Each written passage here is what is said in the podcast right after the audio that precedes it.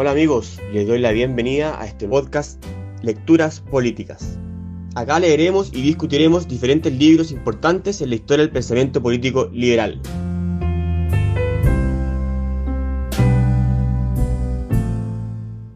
Bueno, hola a todos. Estamos acá en el último capítulo, es la última sesión de nuestra, de nuestra lectura del libro Hayek, Derecho, Legislación y Libertad. Eh, en el último tomo del libro, en su último capítulo, que es un epílogo, que le llamó en su traducción al castellano las tres fuentes de los valores humanos. ¿Ya?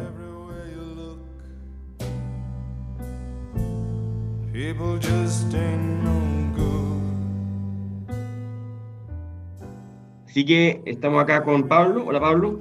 Hola equipo, ¿cómo están? Un gusto estar acá. Juan. Hola Fernando, el equipo. Hola Eugenio. Hola equipo, saludos. Antonia. Hola equipo. Álvaro. Hola Fernando, hola a todos. ¿Qué tal?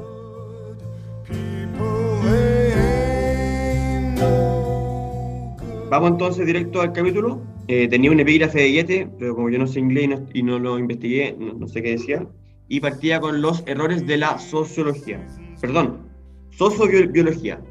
Aquí encontré yo que mm, hizo una introducción que después no, no utilizó mucho, pero criticó principalmente a los desarrollos de los que yo creo que hoy día se llamaba como psicología social, em, en la cual incluso le, incluso le pega a Wilson por haber alabado el libro de, de, un, de un gallo Puck, en el cual se designan que los valores humanos tienen, serían dos, los primarios estarían genéticamente determinados y los secundarios que serían fruto del pensamiento racional, digamos así como deliberadamente construidos. Eh, bueno, esto, esto, esto, esto, implicaría prácticamente un determinismo muy fuerte con el cual Hayek estaría en contra y eliminaría la principal fuente de conocimiento para Hayek de las sociedades, que es la evolución cultural. Solo como en línea general, este epílogo creo, creo que hace como una revisión de, distintas de distintas formas de, de, como del abuso de la razón, que, el, que es como en los grandes temas de Hayek, ¿no? Como, como la ciencia y, y el positivismo y ciertas formas de, de, de, creer que es científico y no es científico llevó a, a promover ciertas teorías que al final terminaron socavando la civilización. Entonces agarra no sé, agarra un poco a Marx, agarra un poco a Freud, agarra un poco en este caso a la sociobiología. Entonces, en este, en lo que vamos a ver a lo largo de este epílogo es como una, una pequeña revisión de, de, de todo esto todo estos abusos de la razón en distintas áreas de, de, las ciencias, por así decirlo. Y también vamos a ver un, resumen eh, de una idea muy poderosa de, la poca comprensión que tienen las ciencias sociales de poder explicar los fenómenos complejos todas eh, viciadas por la explicación griega tradicional de lo natural y lo artificial, lo no explicable a través de la acción humana, pero no un principio humano, todavía no se halla en este tiempo en que Hayek lo analiza en la explicación de las ciencias sociales. Y, y la sociobiología lo que hace es subdividir precisamente esto, estos valores, tanto innatos como racionales, como bien mencionaba Fernando, en dos, sin tomar en cuenta cómo se forman los fenómenos complejos en la evolución cultural humana. Claro, y ahí, bueno, vuelve a un tema que ha hablado harto, que es decir que la evolución cultural es una idea que está desarrollada antes de la, que, de la evolución biológica que descubrió Darwin y Wallace. Entonces, de hecho, dice que Darwin lo podría sacado muy probablemente de la idea de su abuelo Erasmus y de, la lectura de Mandeville y, Hume. Lo, que pasa es que en Dar Darwin, en cierta manera, la teoría de la evolución de Darwin es como una forma espontánea, orgánica de, de evolución a través del ensayo y el error. Y, y claro, Hayek se, aventura a decir que probablemente se, bebió de la fuente de los, filósofos escoceses para, ocupar esa idea del orden espontáneo que los escoceses ya habían trabajado casi un siglo antes que Darwin, creo. Eh, entonces, hay mucha afinidad entre este, esta historia de cómo la cultura y cómo la sociedad y cómo la, la razón para Hayek emergen de este proceso de ensayo-error y, y, y se puede homologar la idea de Darwin de cómo las especies y cómo distintos aspectos eh, genéticos o, o, físicos de la especie evolucionan también en parte en, un ensayo-error eh, eh, guiado por el contexto geográfico en el cual se encuentran, etc.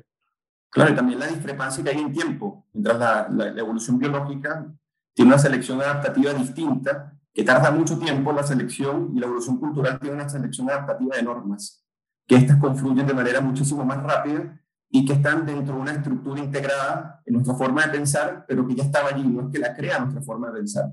Y esto es bastante atrevido porque él en, un ensayo, en, un tratado que podríamos decir, no sé, que me corrija Pablo, como fue el orden sensorial, él ya explicaba en cierta medida que es imposible abstraerse totalmente, o sea, colocarse por encima de la propia mente y el cerebro para aplicar todas sus operaciones utilizando ese propio cerebro.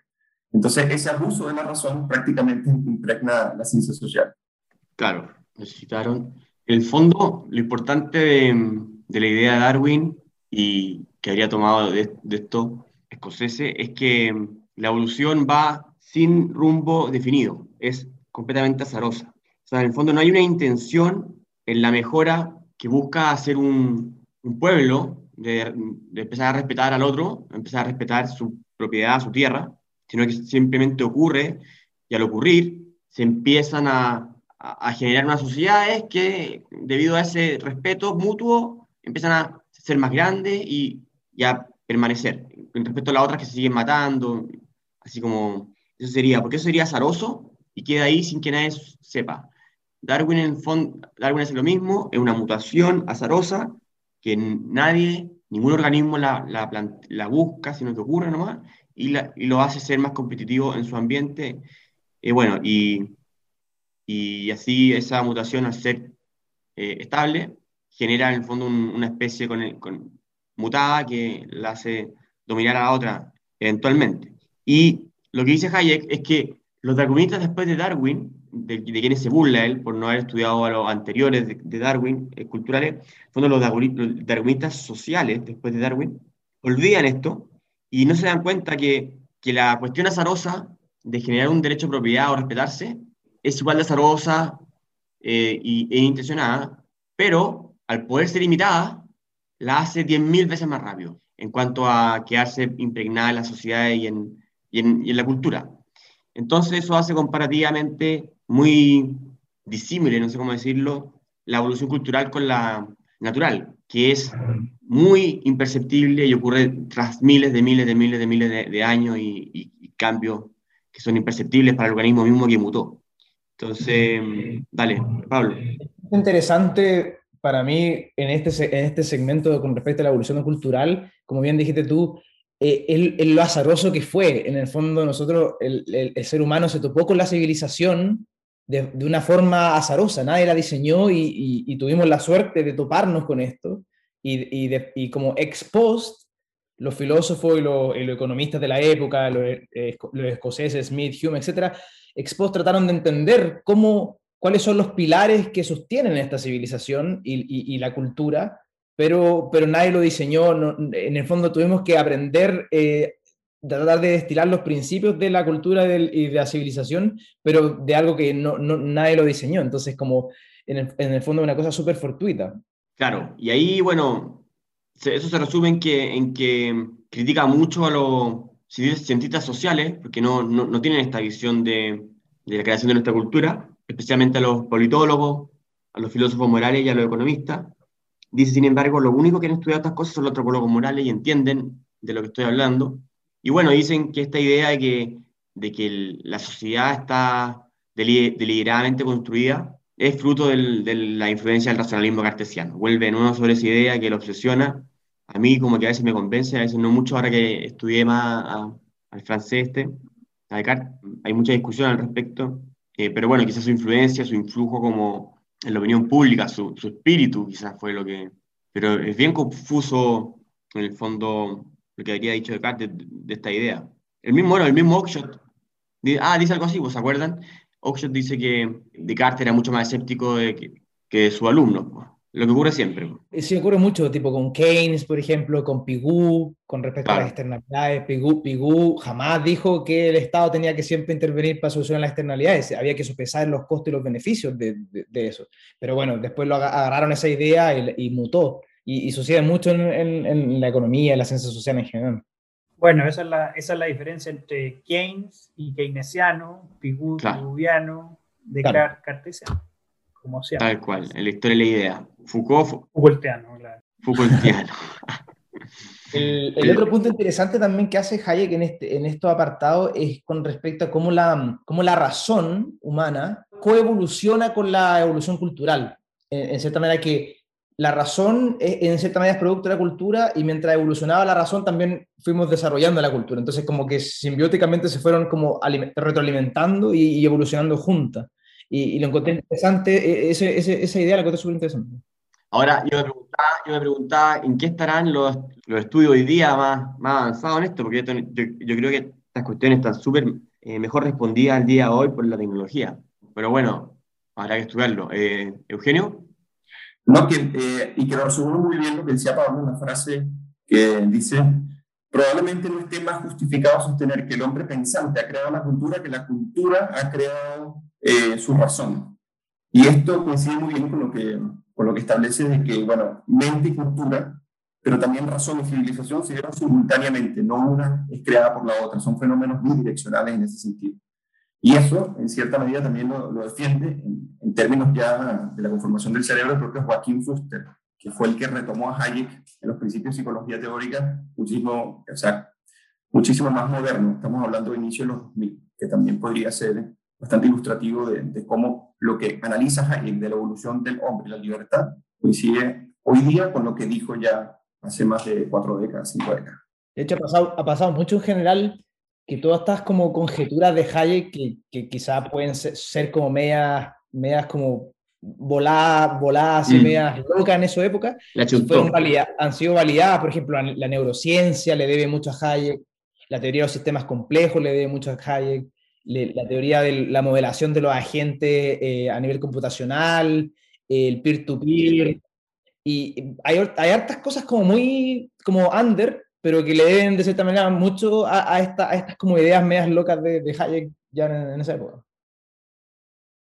Bueno, y aquí vuelve y dice, bueno, las estructuras humanas no fueron formadas por determinismos eh, naturales, genéticamente, ni tampoco son, han sido pensadas puntualmente, que eso es lo que, lo que Hayek define como racionalismo cartesiano, que, que todo lo bueno tiene que ser, eh, tiene que entenderse que fue creado eh, deliberadamente eh, Hayek dice que son fruto de prueba y error, ¿ya? Lo clásico, eh, y dice que se conoce tan poco, ¿cómo llegamos a esto? Y aquí vuelve a, voy a, lo que dijo un poco de alguna manera Pablo, se conoce tan poco que el, que el, que el ser humano cuando empieza a escribir o empieza, la o, empieza o, tenemos conocimiento de la historia, el ser humano ya llevaba siglos viviendo como vivía. Entonces se nos hace imposible a nosotros entender cómo llegamos a esto y la única forma de hacerlo es con historias conjeturales, le, llama, que dice que por más eh, descalificadas que puedan ser, no hay otra manera de siquiera de, entendernos, sino que, sino que con esto. Y ahí dice que fueron la ilustración escocesa la que, la que habría empezado a, hacer este análisis, bueno, con la idea de Hume, Ferguson, que, la, que el hombre crea la cultura y la cultura al hombre, todo este rollo. Eh, Eugenio. Sí, y interesante también porque él dice, bueno, cuando ya se desarrolla esta revolución cognitiva que nos permite determinar que tenemos razón, este, hombre que sabe que sabe, se, se topa con unas reglas y estructuras ya, ya aprendidas antes del funcionamiento de esa propia mente. Entonces, claro, es, es una sorpresa en toparte con fenómenos que no comprendes en, eh, a ciencia cierta, porque el, el, número de variables impredecibles de esos mismos fenómenos eh, hace que sea complejo para la mente misma. Entonces, entras en un entorno de reglas ya aprendidas y estructuras que lo que te permite la mente es conocerlos parcialmente y, bueno, y, ciertos niveles de abstracción, pero nunca a completitud. Y eso es un gran límite de, la razón que tiene para diseñar el orden social, precisamente porque no lo conoce a, plenitud. También iguala, así como la mente no puede conocer a sí misma y las sociedades, iguala también al lenguaje. Dice que el lenguaje existió cuando ya existía, o sea, fue consciente de que existía cuando existía, entonces no, no, no, puede entenderse. Pablo.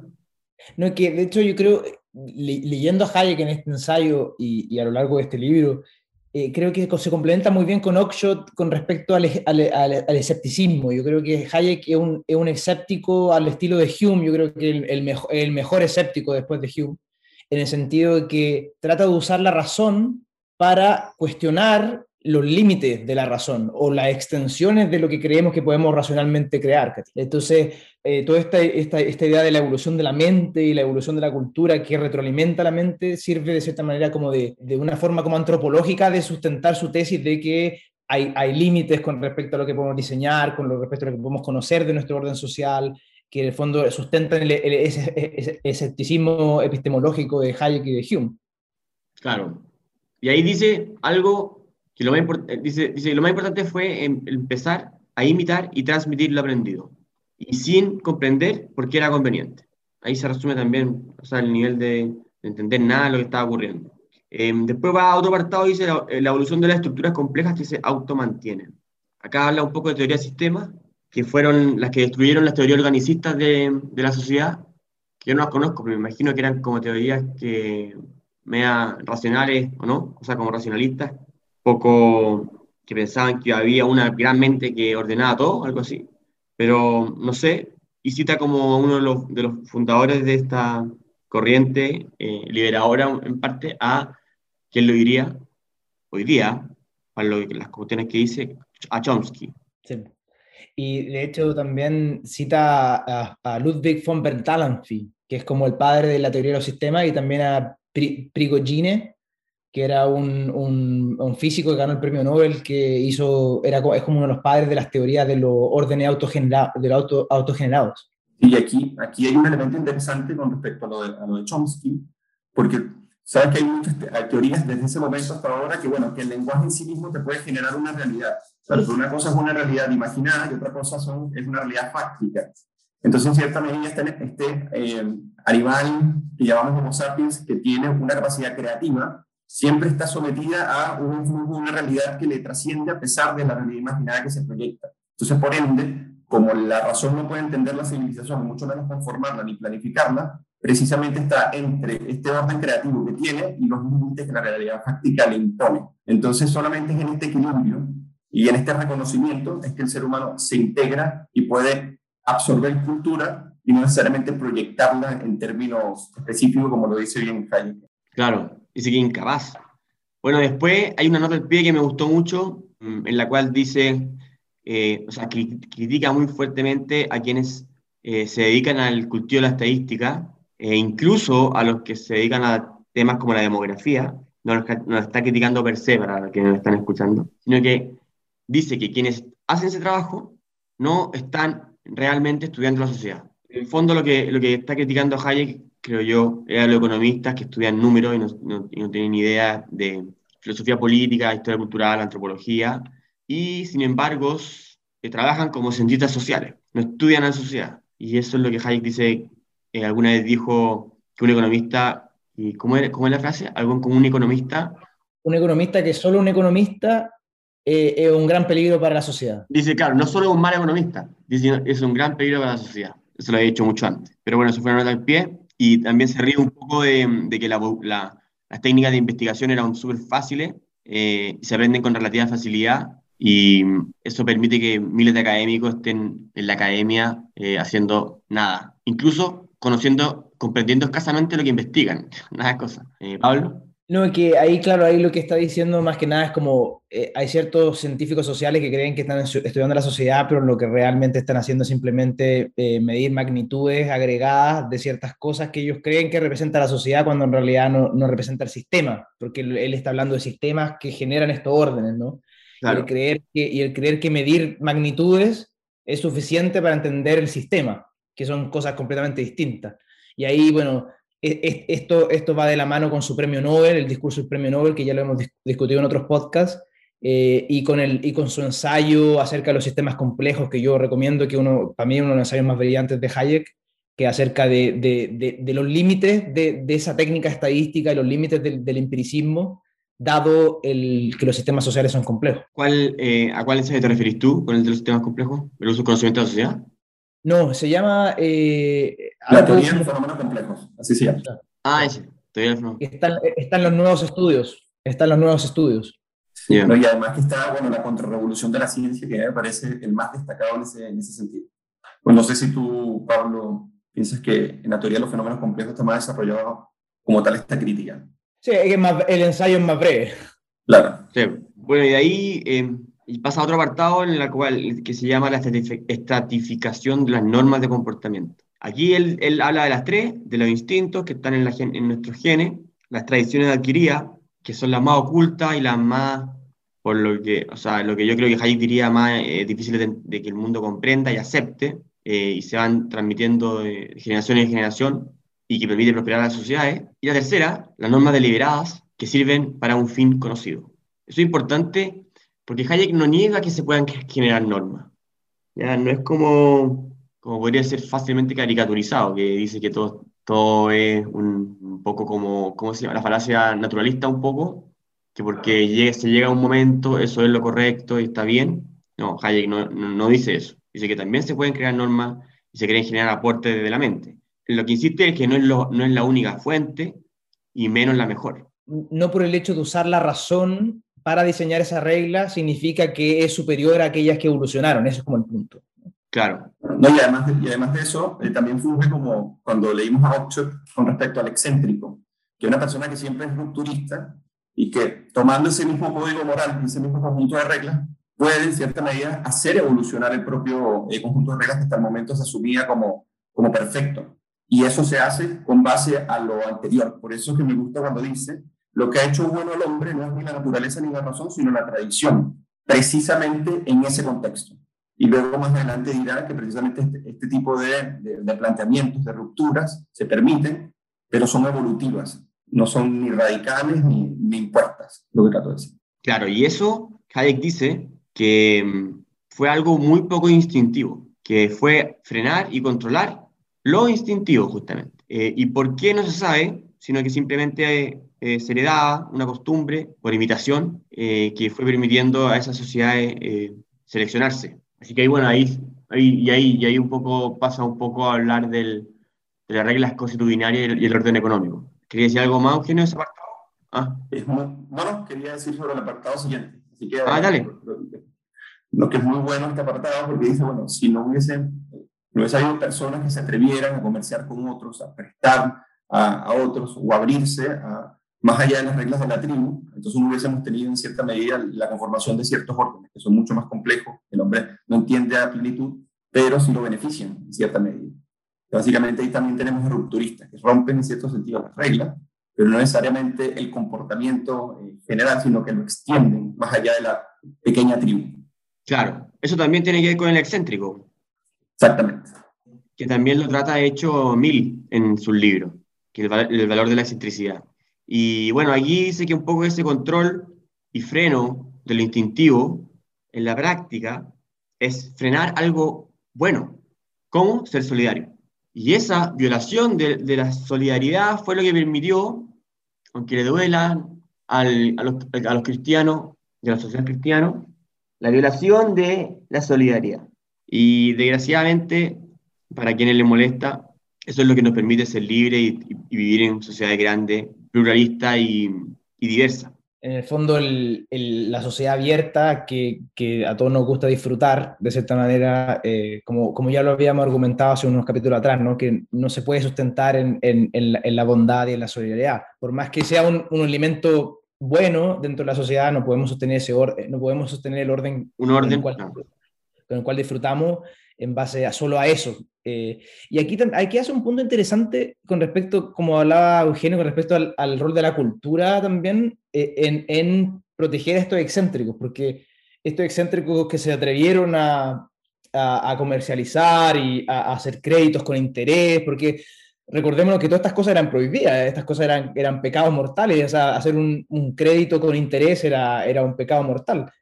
Y, y, esta gente que se fue atreviendo a hacer eso, también había como un sustrato cultural que, le, que lo aceptaba, que, que, que, de cierta manera como decía, ¿saben qué? Hasta está bien que traten, tratemos de aceptar esto excéntrico. Y, y bueno, esto lo trabaja súper bien eh, Dietrich McCloskey en su trilogía Las virtudes burguesas, que en el fondo ella argumenta que, que, argumenta que eh, Ámsterdam o Holanda en esa época floreció la sociedad comercial o la sociedad abierta gracias a que eh, había una cultura que, que, no, que no destruía a estos excéntricos que impulsaron el mercado. Mm. Claro, pero estas cuestiones como ya, incluso liberar precios, cuestiones muy poco intuitivas hasta el día de hoy, em, lo que tú decías en el fondo es que lo hacían y recibían una legitimidad social. Palabra santabilidad. Esa es como la clave que Hayek dice, porque en el fondo, claro, es difícil, es difícil el límite. ¿Dónde tú pones el límite? Pero claro, estos excéntricos operaban O por ejemplo, en el caso, disculpe Fernando, en el caso de Venecia, por ejemplo, donde, donde eh, el duca de, Venecia aceptó a los judíos y los, puso en un, en un, barrio que, que, lo llamó el ghetto, y, los permitió comercializar y les permitió hacer transacciones con interés que permitieron a Venecia convertirse en, en, el, centro, en el, epicentro mundial del comercio y de la importación y la exportación de, textiles. Claro, ¿no? y, que, y, que, en ese caso también Holanda fue muy, muy rupturista porque eh, en, la, bolsa de valores se podían encontrar eh, eh, musulmanes, cristianos y judíos, y tu tradición religiosa o, o tu, o tu, pensamiento político en específico no impedía que tú te sentaras a comercializar, como que extendía también el margen de paz. En este sentido, estos excéntricos lo podían desarrollar en un ambiente cultural que era propicio para ellos. Pero yo creo que, que ahí Hayek no se está refiriendo a la solidaridad, en el fondo entendía como, como un acto espontáneo que viene la empatía por el cual quieres ayudar a otro, sino que él está tomando la, a la solidaridad, yo creo que por eso la pone entre comillas, como en sentido sociológico, eh, porque él dice que que cuando la sociedad se empieza a expandir, en el fondo, dice que los extraños no obedecen ya a las necesidades conocidas de la gente conocida, sino tan solo a, reglas abstractas y a señales impersonales. Él se refiere a solidaridad como esta estructura eh, o comunidades que son más cercanas entre sí, que, que son típicas de la sociedad ciudadana. Y por eso, cuando se, cuando se empiezan a degenerar, eh, se, genera a ver ese fenómeno de especialización. Y a eso yo creo que va Hayek, no, a, no en el fondo a la solidaridad entendía como como sinónimo, como que viene de la empatía, eso me refiero. No, pues claramente eso, el apoyo mutuo de las comunidades. Sí, pues, total. Sí, sí no, y además que obligarte a, a, seguir eh, o, o sea, a llevar una consecución determinada de fines, o sea, si antes la pequeña tribu lo hacías para tu propia tribu y le impides a la persona, por este criterio de solidaridad, en el sentido de esta relación mutua, no extender ese ámbito en el que, en el que comercia, precisamente no estás privando la libertad. O sea, eh, por eso es muy importante lo que dice Álvaro, porque no, se refiere en ese sentido, no va a ser malo o antisolidario, sino por el contrario, ver esto en una perspectiva mucho más amplia que la pequeña tribu que te lleva a una escala determinada de fines que no necesariamente es en libertad.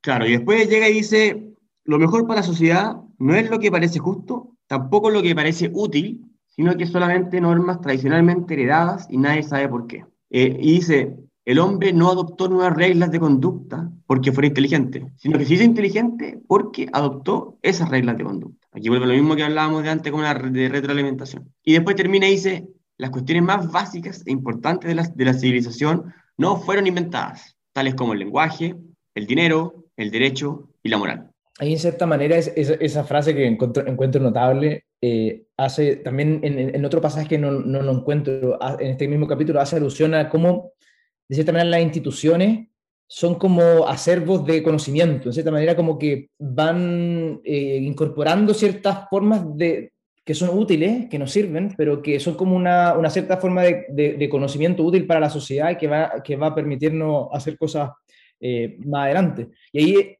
en ese sentido, se parece mucho a, a Burke, eh, en cómo él también veía como las reglas y las instituciones, en cierta manera, eh, contenían cierto sustrato de, información o ayuda, o ayuda epistemológica que nos ayudaba a hacer cosas. Y por eso él encontraba tan importante la tradición y las instituciones que habían evolucionado. Eso se relaciona, con, de hecho, con la teoría de sistemas. Eh, ahí tenéis que distinguir, eso sí, si vais a usar un Parsons o un Luhmann. Por ejemplo, Parsons estudiaría en el, esas instituciones que decís tú a través de miles de relaciones individuales, ¿cachai? Pero al final estudia, la ve de una forma holística, como la institución misma. En cambio, Niklas Luhmann lo vería a través de, de la teoría de sistemas, pero a través de la comunicación, de cómo las instituciones se van formando a través del lenguaje y de la comunicación de los individuos entre sí. Mira, a eso seguimos de los cachos, Álvaro. Los sociólogos. Bueno, después Hayek se, se pronuncia sobre esa disciplina. Ya, después habla de la disciplina de la libertad y dice que el hombre, el hombre mm, no se ha desarrollado en libertad, sino que una construcción civilizatoria, el ser libre y claramente eh, en función de lograr inhibir la violencia eh, arbitraria de, los demás, el famoso estado de naturaleza. Dice que hay cierta nostalgia en eso, pero bueno, hay que aceptarla si queremos ser libres, si no podemos quedarnos a la, a deriva de la naturaleza, y dice que de Bertrand de Juvenel habría sido un, un buen relator de, esa nostalgia, nostálgica pérdida. Eh, Eugenio. Mira, hay una frase aquí que es importantísima que dice, bueno, que la libertad es una construcción de la civilización. o sea, no necesariamente el hombre racional, sino de todos aquellos esfuerzos largos, dilatados y evolutivos que llegaron a que esto se construyera. O sea, fue un esfuerzo, eh, no, o sea, tuvo consecuencias no, no, intencionadas de acciones intencionadas, pero que no fueron diseñadas racionalmente. Esa, a eso es lo que se refiere. Esto es importantísimo porque al final no es que está asegurada. O sea, la libertad en sí misma, como un fenómeno constitutivo culturalmente del ser humano, no está, sino que simplemente aquellos esfuerzos por limitar o restringir nuestros instintos y crear eh, o seleccionar mejor normas que nos permitan mejor la convivencia, eh, el respeto a la propiedad y a la libertad, fueron las que nos llevaron a este progreso, pero que asimismo como no está garantizada, puede ser fácilmente eh, destruida. Sí, este apartado lo encontré, súper super bueno, porque, claro, enfatiza harto ese punto, ¿no? Que la, la libertad es, e, una, es, un producto, e, es como un residuo de la civilización que, que, que logramos construir de suerte, más o menos. Eh, entonces, claro, y de hecho, esto, esto hace mucho eco con la Constitución de la Libertad. Eh, cuando eh, él revisa los episodios de, de, Inglaterra, cómo se funda tipo el, la, Magna, la, Carta Magna en Alemania, y, y hace como todo ese recorrido histórico que va tratando de encontrar cómo eh, los europeos trataron de, de cierta manera de, de, lidiar con estos problemas y, surgió la civilización que sustentaba la libertad, pero, pero fue, como un, fue como un esfuerzo eh, no diseñado. Así que accidental. Ahí habla del, de la reputación como móvil de, la, de las sociedades. Eso me pareció, sin conocer al autor en, en profundidad, me pareció medio hegeliano en cuanto al móvil de, la, de cómo van moviéndose las sociedades habla de reputación, basándose un poco en, en Alkian, Alkian y mm, el reconocimiento, en el fondo, de que si te portáis bien, respetáis al vecino, y así hay una buena siembra, iban respetando, y eso fue como generando ese efecto sin querer que ustedes están hablando. De ahí vuelve a la constante reaparición de nuestros instintos. Siempre volvemos y somos eh, unos animales, ¿no es cierto? Y ahí habla un poco del atavismo de nuestro comportamiento social. ¿Alguien quiere decir algo? Eh, claro, no, aquí vuelve, aquí vuelve más que nada, sorry, al, al, tema de, al tema este del constructivismo, al tema de cómo la, estos instintos primordiales por, no sé, proteger ciertas cosas o, o por diseñar eh, ciertas cosas o creer que, que, que, la razón en la que, la que va, va delante de la, del diseño institucional eh, llevó al, en el fondo a los, peores, a los peores abusos durante el siglo XX. Y, aquí también me gustó mucho una frase que dice, bueno, como dice justamente el historiador francés Jean Bachar, la expansión del capitalismo es origen y razón de ser a la anarquía política, precisamente porque muchos agoreros, profetas, eh, que venían, no sé, de, modelos morales o propiamente religiosos, como que trataban de eh, desencadenar, no sé si revoluciones, pero modelos que eran totalmente contrarios a lo que ya se había desarrollado, como estas reglas abstractas que le permitían a los hombres seguir sus propios fines y que básicamente el hombre se revela contra, contra esas generalizaciones. Y por otro lado, lo que hace es, eh, es que en anarquía política también dio la propia Europa, eh, básicamente, y también se dio el mercado, y no necesariamente por una eh, consecución de fines y de valores determinados por algún profeta en específico. Y eso me pareció muy valioso de este apartado.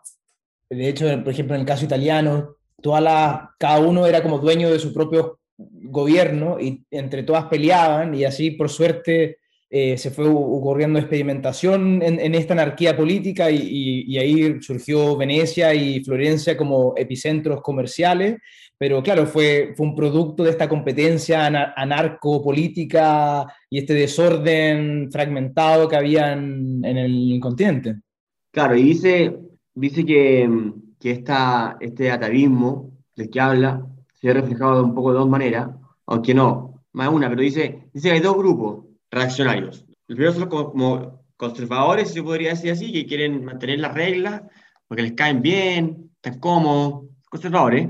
Y los otros son los atávicos que vuelven a, a, a, que quieren construir una regla antigua, eh, radicalmente antigua, porque calzan con nuestros sentimientos más profundos, que es el atavismo que vemos hasta el día de hoy. Y Hayek dice, los profetas religiosos y morales son claramente estos, unos reaccionarios profundos, que defienden siempre los principios viejos por sobre los nuevos. Y ahí antes la frase que tú dijiste, eh, Eugenio, eso que el capitalismo se, se, expande por el anarquismo, dice, debemos admitir que la civilización moderna ha sido en gran medida posible porque no se tuvieron en cuenta las propuestas de estos moralistas indignados. Oye, yo quería agregar otro, otra idea muy interesante de este apartado, me impactó bastante, que es que, eh, tomando, por, cierto, Álvaro, a Cole Parson, cuando él define eh, en su sistema el componente cultural de las diferentes instituciones, eh, le da al plano afectivo, no solamente él, sino también Berga, por ejemplo, en, en esa misma teoría, que esta, eh, estos comportamientos hacia el sistema político y hacia el conjunto de reglas también tiene como una plataforma emocional y afectiva. Y que todo cambio, siempre que quiera venirse a ser radical, o sea, que el cambio de la ley positiva, siempre choca con esta eh, gradualidad que las instituciones requieren. Esto lo dice en la página 540 y dice lo siguiente. Para ser legitimadas, o sea, unas nuevas normas, las nuevas reglas deben obtener una amplia aprobación de una gran parte de la sociedad, no con un voto formal, sino con su aceptación efectiva a través de un proceso gradual de difusión. Porque esto es comprender realmente cómo funciona la sociedad, o sea, que no cambian radicalmente, sino que por el contrario son gradual y evolutivamente, a pesar de, bueno, eso, o sea, su anarquía no quiere decir cambios rupturistas que van uno tras otro, sino que por el contrario es más bien no impuesto o no por medios coactivos. Pero más, pero más rápido que la evolución genética. Pablo. Sí, de todas maneras. Esa idea de como de de tratar de ocuparse de esa manera la, la, razón, pero con cautela, para tratar de mejorar las instituciones que evolucionaron, que no diseñamos, es una cosa que va, va profunda dentro del liberalismo. Está en Oxford, está en Mill, está en Hume, está en Hayek, ¿no? esta idea de que nosotros queremos reformar para hacer las cosas mejores. Evidentemente no estamos satisfechos con las instituciones que tenemos, hay que mejorarlas, pero hay que tener consideración en que no, no, no hay que hacer cambios radicales, sino que tenemos que tratar de dado los límites de la razón, eh, avanzar eh, en cierta manera como a tientas, ¿no? Tratando de eh, ir buscando la, mejor configuración o la mejor reforma posible. Claro, tampoco. Y de ahí, ataca a una confusión intelectual, dice, de mezclar el altruismo con la moral. Hayek califica la moral, o más bien, vamos al altruismo, dice que el altruismo, en, en, función de lo que habría dicho Durkheim, está calificado como hacer cualquier cosa no sea beneficiosa para uno o en el fondo resignarse con uno mismo para entregarle algo al otro, ¿no? Corríjame. Dice Hayek, si eso es altruismo, eh, entonces somos altruistas todo el día, porque nosotros tenemos que estar cumpliendo normas siempre, lo que implica necesariamente que, que nos tengamos nuestro instinto, nuestro, lo que nos conviene. A, a, a, mí me conviene robarme un, un muffin en una cafetería. Eh, no, nadie se da cuenta, pero no hacerlo no me hace altruista. Y eso, y eso eh, cabría como en el término altruista. Así lo entendí yo, ¿no? Bueno, y de ahí, no sé por qué viene, eh, qué causa habría generado esta confusión, pero lo, lo, que, lo que se puede destacar es que la civilización implica cosas incómodas para para el individuo. La libertad, la civilización, la libertad, implica eh, costos, uno como este. Otro también es que te puedan ofender en la calle, discurso de odio. Y bueno, ese es como el gran mensaje de la Constitución de la Libertad, ¿no? Para ser libres tenemos que, tenemos que someternos a reglas aunque no nos guste, ¿no? Es como la, Ulises se, se, se, pone en el mástil y se ata y se, y se autoimpone reglas por más que quiera escuchar a la sirena, porque sabe que en el fondo, en el largo plazo, el, el autoimponerse reglas es la única forma de, de, de, de, salvaguardar ese problema que tenía con, la, con el canto que se iba a destruir el barco. Bueno, fíjate que Hayek en la, en la, 500, la página 535 dice Veamos nuestra libertad a las restricciones de la libertad. Locke escribía, ¿quién puede, ser ¿quién puede ser libre cuando el capricho de otro hombre puede dominarlo? Precisamente porque en el ejercicio de nuestra libertad también tenemos que asumirla como un derecho negativo. Bueno, ya eso lo tratamos en el, en el tomo más que nada. Claro, y ahí va, pasa la evolución y el progreso para decir, aquí yo, yo pensé que iba a decir cosas más entretenidas, pero dijo, bueno, se dice que, que la, la evolución no es progreso, se puede evolucionar para involución, pero la evolución espontánea es necesaria para que exista progreso. Así que, bueno, ahí desarrolla un poco que, que la civilización va evolucionando contra sus deseos, y así que va, va evolucionando sin darse cuenta, y que uno de los controles o, autocontroles que más nos duelen en el día a día para que estas sociedades evolucionen son los, los controles económicos. Porque es muy desagradable, eh, digamos así, aceptar que haya competencia y que nos compitan es bien desagradable que manden a miles de chilenos a estudiar al extranjero hoy día porque nos van a quitar la pega a nosotros. ¿no? Sí, es bien desagradable ver que hay otros más ricos, y así sucesivamente. Critica un poco la idea de progreso planificado, obviamente, dice que, que estimularlo es eh, imposible dosificarlo se puede, se, puede, se puede estimular, pero lo que es imposible es eh, descubrir la dirección de ese progreso, dice que el colmo libris. Mm, no sé si alguien quiere decir algo más. Después pasa a hablar acerca de, ahora después sigue como sus grandes enemigos, revisamos Marx, vamos a revisar a Marx y Freud, creo que son como los, dos personajes que se va a concentrar ya casi al final de nuestro capítulo. Claro, bueno, y ahí para terminar, bueno, aparte por Marx, eh, y Marx habría sido uno de los promotores de la destrucción de la moral, principalmente por su errónea concepción de, de dónde sale el valor su teoría del valor, bueno, aquí está claramente científicamente eh, demostrada que estaba errónea, que es la misma que tenía Ricardo en todo caso y el mismo Smith, pero Marx la llevó más lejos, porque toda su teoría implicaba en el fondo un socialismo radical en el cual había que planificar todo y distribuir todo de manera eh, deliberada, lo que en la práctica, si lo llamamos al extremo, eh, en un lugar así no tiene sentido ser un agente moral, no tiene ningún sentido tener uno no se puede aportar bien ni mal, porque está, todo eh, predefinido y uno no puede trabajar ni bien ni mal, no puede hacer este u otro trabajo, no puede destacarse en nada. Y eso lo que hace terminando es eh, eliminar la moral de, el obrar moral privado. Así que eso nomás, ¿no? ¿Qué más pueden decir de ese apartado, Marx? Eh, mira, esto es un apartado que no tiene, o sea, está acá mismo, pero no tiene tanto que ver con Marx, sino que es una crítica que, se le, que le hace Hayek a la democracia ilimitada, pero a mí me parece que es un gran punto porque él dice, bueno, en todo caso, así como las ideas morales crean instituciones, así también las instituciones crean ideas morales. O sea, básicamente para salirse del determinismo de que, bueno, la cultura nos determina. Y por ende estamos casi que presos y esclavos, sino que por el contrario, estas mismas culturas se pueden transformar institucionalmente, o sea, una relación, una relación bidireccional. Me parece muy inteligente ahí, porque ya habiendo hecho las declaraciones sobre la tradición, lo fuerte que es, por otro lado dicen, no, pero precisamente las cosas no están garantizadas y, nuestro margen de acción puede ser incluso destructivo para este conjunto de reglas que creamos este, casi que por accidente. Claro, el fondo era el, valor trabajo y todo lo que implica eso económicamente. Y lo otro importante era que, claro, estamos determinados por donde, el lugar donde nacimos. Entonces, no somos libres y no tenemos ningún mérito ni tampoco las ganas de hacer nada. Entonces, planifiquemos todo. Así que mm, y después pasa con Freud, me sorprendió, ahora antes que no entremos a Freud, me sorprendió que no criticara a Keynes. ¿Se acuerdan que siempre, siempre cuando, cuando habla de la moral, siempre cita esa, citaba esa frase de Keynes con Bloomsbury? Que le gustaba carretear. Keynes estaba hablando del carrete y... Y, y, Hayek estaba atacado. Se, agarra ahí para, pintarlo como un relativista herético. nada que ver. Ya, y bueno, de ahí bueno, vuelve el, el, el igualitarismo, el igualitarismo entonces mata la, espontaneidad de la sociedad y el progreso, obviamente. También se ríe de que esta cuestión de que uno es tan poco libre que, que todo lo que hace en función de su contexto implica que uno no es culpable tampoco de las cosas malas que hace, entonces por lo tanto la culpa de esto es de la sociedad.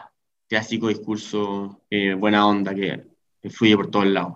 Y también termina ahí cuando dice que que eh, es, lícito en el fondo echar de una sociedad, usa, prisión creo también, eh, pero en el fondo castigar a quienes no cumplen las normas, la obligación. Y discriminarlos. Claro. Eh, echarlo, diría Cucata de, la, de su isla. De la isla. y, dice que uno, uno tiene derecho a una sociedad siempre y cuando cumpla sus obligaciones, que ella plantea. Así que ahí termina con Marx y después vuelve con Freud, a, a, verse con Freud. ¿Qué me dicen de Freud? Los estudiantes, los, estudiantes, los, estudiosos de la psicología. Mira, a mí me parece que es injusto eh, Hayek acá, porque no ataca directamente, directamente a Freud, sino a, a las escuelas freudianas posteriores. Y me parece que en cierta medida, lo que pasa es que no lo desarrolla, como que ve de la crítica que hace, o el diagnóstico, disculpen, que hace Freud, quizás en el malestar de la cultura, de cómo funciona nuestra sociedad y cómo reprimimos ciertos instintos que nos hacen incómoda la vida en sociedades amplias, cómo eso llega a transformarse después en una conclusión que era Hayek sobre que eso se traduce en que hay que destruir los valores morales o tradicionales. Ese es mi, ese es mi problema con, con, este, con este apartado con, con Freud, pero sí me parece que tiene razón con las escuelas freudianas posteriores, como las de Lacan, por ejemplo, o como las asumen desde Deleuze, por ejemplo, eh, Guattari y, entre otros, que son intelectuales franceses que asumían a Freud desde esta perspectiva de interpretación. Pero directamente a Freud me parece que la crítica no, no está bien fundada, o por lo menos desarrollada.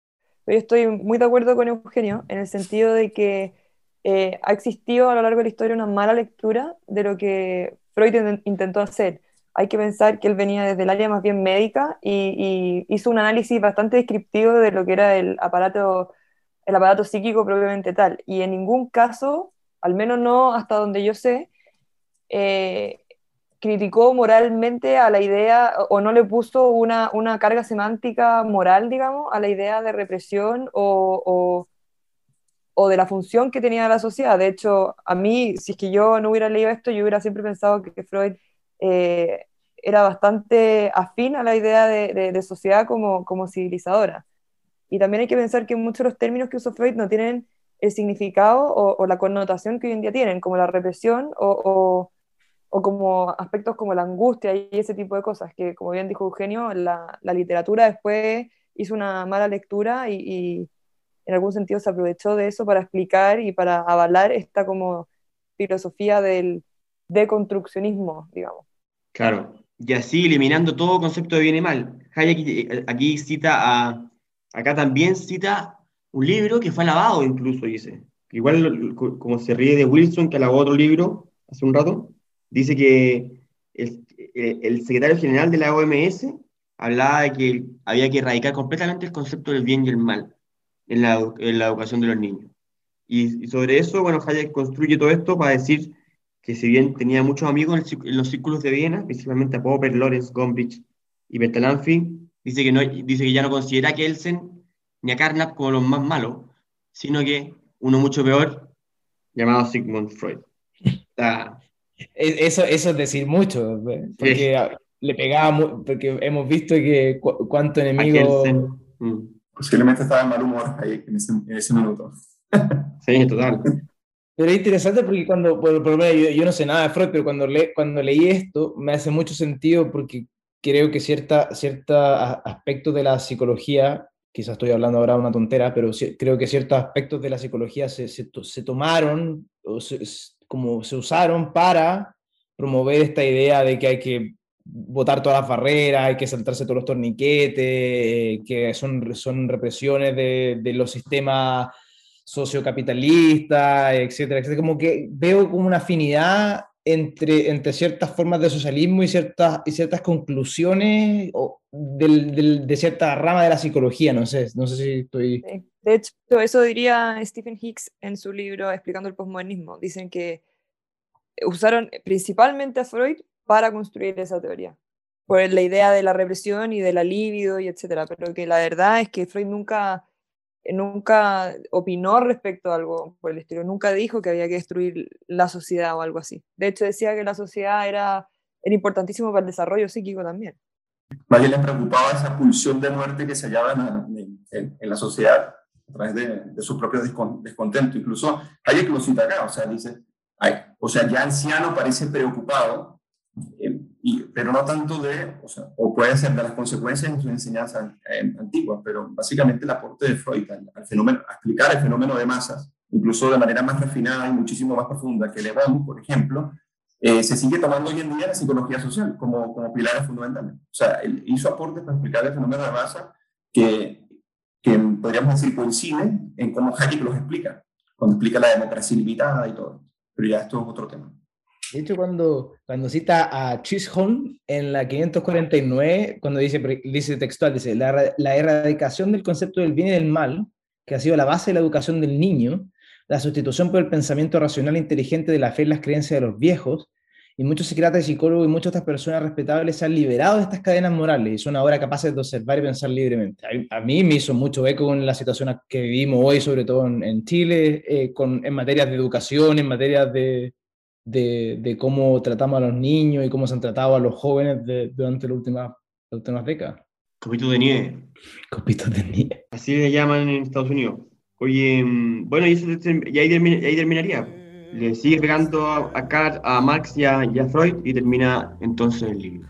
Termina haciendo un llamado, lo encontré como medio sombría la última frase, ¿no? Cuando en la 551 termina el libro diciendo, al concluir este epílogo me hago cada vez más consciente de que el mismo no debería ser un final, sino más bien un nuevo comienzo, que sin duda lo es, porque la magnitud de este libro eh, para el liberalismo es sin duda un comienzo pero difícilmente puedo esperar que lo sea para mí, porque bueno, ya a esa altura ya...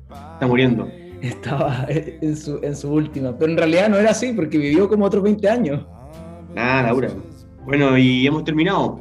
Bueno, pero era, era lo suficientemente viejo como para decir, decir tenía 70 años. Para pasar la posta. Podía decir, pasar la posta. Claro, claro, que era necesario pasar la posta, a pesar de que se murió a los 92, como bien dice. Claro. Mm. Qué gran libro. Ya, chao, ha sido un gusto y seguiremos próximo podcast por anunciarse. Chao a todos.